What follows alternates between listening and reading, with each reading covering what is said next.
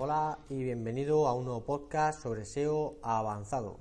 Soy Ginés Mayor, experto en SEO y vamos, hoy vamos a ver el tema de las imágenes en Google, cómo se clasifican las imágenes en Google y eh, vamos a estudiar, vamos a analizar el algoritmo que está detrás de esta clasificación de imágenes. Te invito a seguirlo.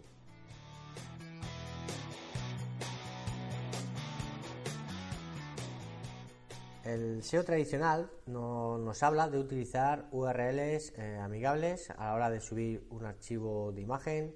Nos habla también de los metatítulos eh, conocidos como alt, metatítulo alt, rellenarlos, etcétera. Sin embargo, hay otros factores los cuales, eh, como vamos a comprobar a continuación, son muy muy importantes y que prácticamente yo por lo menos no he visto que nadie los haya revisado, ni siquiera que los comenten, ¿vale? Hay otro, igual que en el SEO tradicional hay una serie de factores, pero en el SEO avanzado hay otros factores más que profundizan mucho más en, el motor de búsqueda. En las imágenes ocurre lo mismo. Eh, todo el mundo habla del archivo de imagen, que cómo se tiene que subir, eh, si tiene que pesar poco eh, y que hay que rellenar el metatitle add.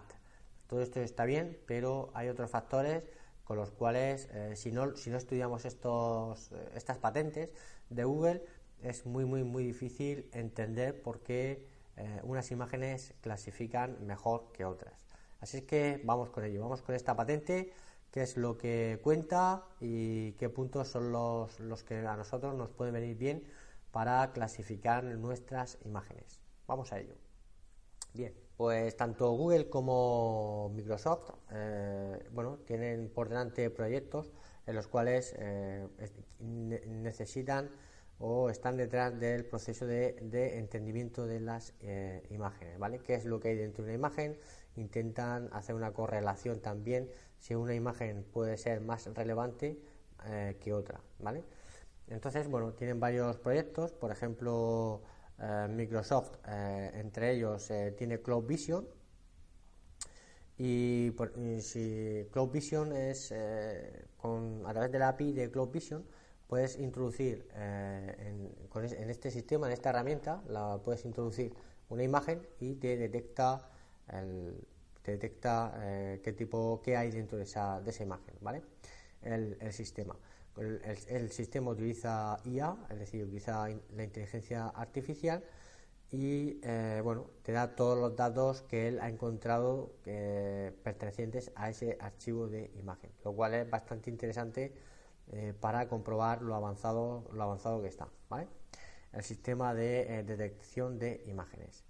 Ahora vamos a ver, bien, vamos a ver eh, digamos, los puntos más calientes o, las posibles soluciones ¿vale? Eh, para clasificar las imágenes. Bien, pues vamos a ver eh, los factores que tienen en cuenta la clasificación de imágenes.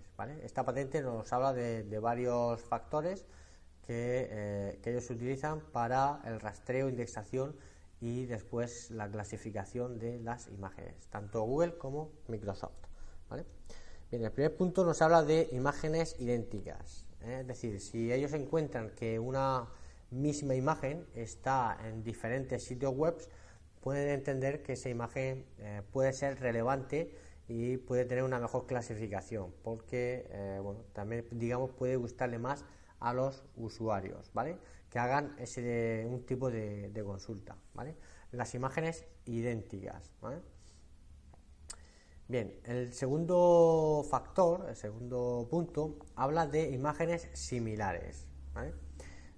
al igual que en el punto anterior, eh, digamos que una imagen en un sitio web que, es similar a las imágenes en otros sitios web puede recibir una clasificación más alta dependiendo de la mayor cantidad de otros sitios web que incluyan estas imágenes. Es decir, que estamos hablando de imágenes retocadas, por decirlo así, que si eh, bueno, el, motor de búsqueda comprueba que existen este tipo de imágenes muy similares, también pueden tener un ranking más alto, ¿vale? Bien, El tercer punto nos habla del tamaño de las imágenes como factor de clasificación. Bueno, eh, digamos que los usuarios tienen más probabilidades de hacer clic en las imágenes con un mayor número de píxeles. Es decir, si una imagen, una imagen más grande, pues eh, hay más probabilidad de hacer clic en las imágenes pequeñas, ¿vale? Por lo tanto, eh, también cuentan este punto como factor de clasificación, ¿vale? El número de píxeles. Bien. Otro, el cuarto factor, ¿vale? Que, que nombra esta patente, nos habla de la relación de enlace entre imágenes. Digamos que cuanto mayor es el, digamos, la, relación de enlace, significa que, eh, por ejemplo, una imagen en, en miniatura se parece mucho a otras copias eh, que hay de, imágenes. Por ejemplo, en WordPress es muy típico que tú subes una imagen y te, genera automáticamente eh, varias copias, ¿no? En diferentes tamaños para diferentes resoluciones de pantalla. Bien, pues a esto se refiere, ¿vale? Esa relación entre, entre, entre esas imágenes ¿eh? ellos también son capaces de, rastrear esto y pueden obtener una mejor clasificación. Bien, el siguiente punto nos habla del uso de frecuencia de imagen dentro de un sitio web. Esto es bastante curioso porque bueno, eh, todos hemos digamos repetido alguna imagen. Eh, por ejemplo, has utilizado una imagen de un artículo para ponerla en otro artículo o, en, no sé, o una imagen de, de, un producto, la pones, la misma imagen la pones en el, eh, luego en, un artículo de blog, ¿vale? Esto digamos que lo hemos hecho todos o se hace. Por lo tanto, hay que llevar cuidado con, con la frecuencia de las imágenes. Porque, eh, bueno, el número de, veces que puedas usar una misma imagen dentro de un sitio web eh, digamos, puede perjudicar en este caso el, ranking, ¿vale? De la imagen. Eh, bueno, eh, hay alguna pregunta por aquí que, se puede contestar, que es, ¿puedo utilizar una misma imagen para más de una página de mi sitio web? Si el sitio web contiene una misma imagen en más de, en más de una página, la clasificación puede ser más baja. Eh, otra pregunta que nos han hecho es, ¿puedo utilizar una misma imagen varias veces en una misma página? Es decir, la misma imagen dentro de la misma URL. Bueno, pues si, aparece una pluralidad de, veces eh, dentro de una misma URL o una misma página de un mismo sitio web, claro, entonces, eh, bueno, la clasificación también puede ser más baja. Esto al final eh, simplemente es que hay que llevar cuidado con la repetición de imágenes, ¿vale? Bien, otro factor interesante eh, son la detección de niveles de funciones de la imagen como factor de clasificación. ¿Esto qué es? Bueno, esto es que una imagen puede tener un rango inferior si no cumple o no supera un nivel de umbral de, umbral de calidad. Esto mm, se basa en la calidad de la imagen, ¿vale? Hay que pensar siempre que la experiencia de usuario o la imagen que, pueda que, se pueda indexar en Google, bueno, pues debe Google siempre o Microsoft van a intentar que eh, deben de pasar un filtro de calidad. Una imagen despixelada o con, o con baja o de baja calidad, pues evidentemente eh, no digamos que va a perder eh, o puede perder eh, ranking en la clasificación, ¿vale? Bien, el siguiente punto que está, está relacionada con el texto, el texto que hay alrededor de, una imagen, ¿vale? Esto también es importante, ya que voy a leer textualmente.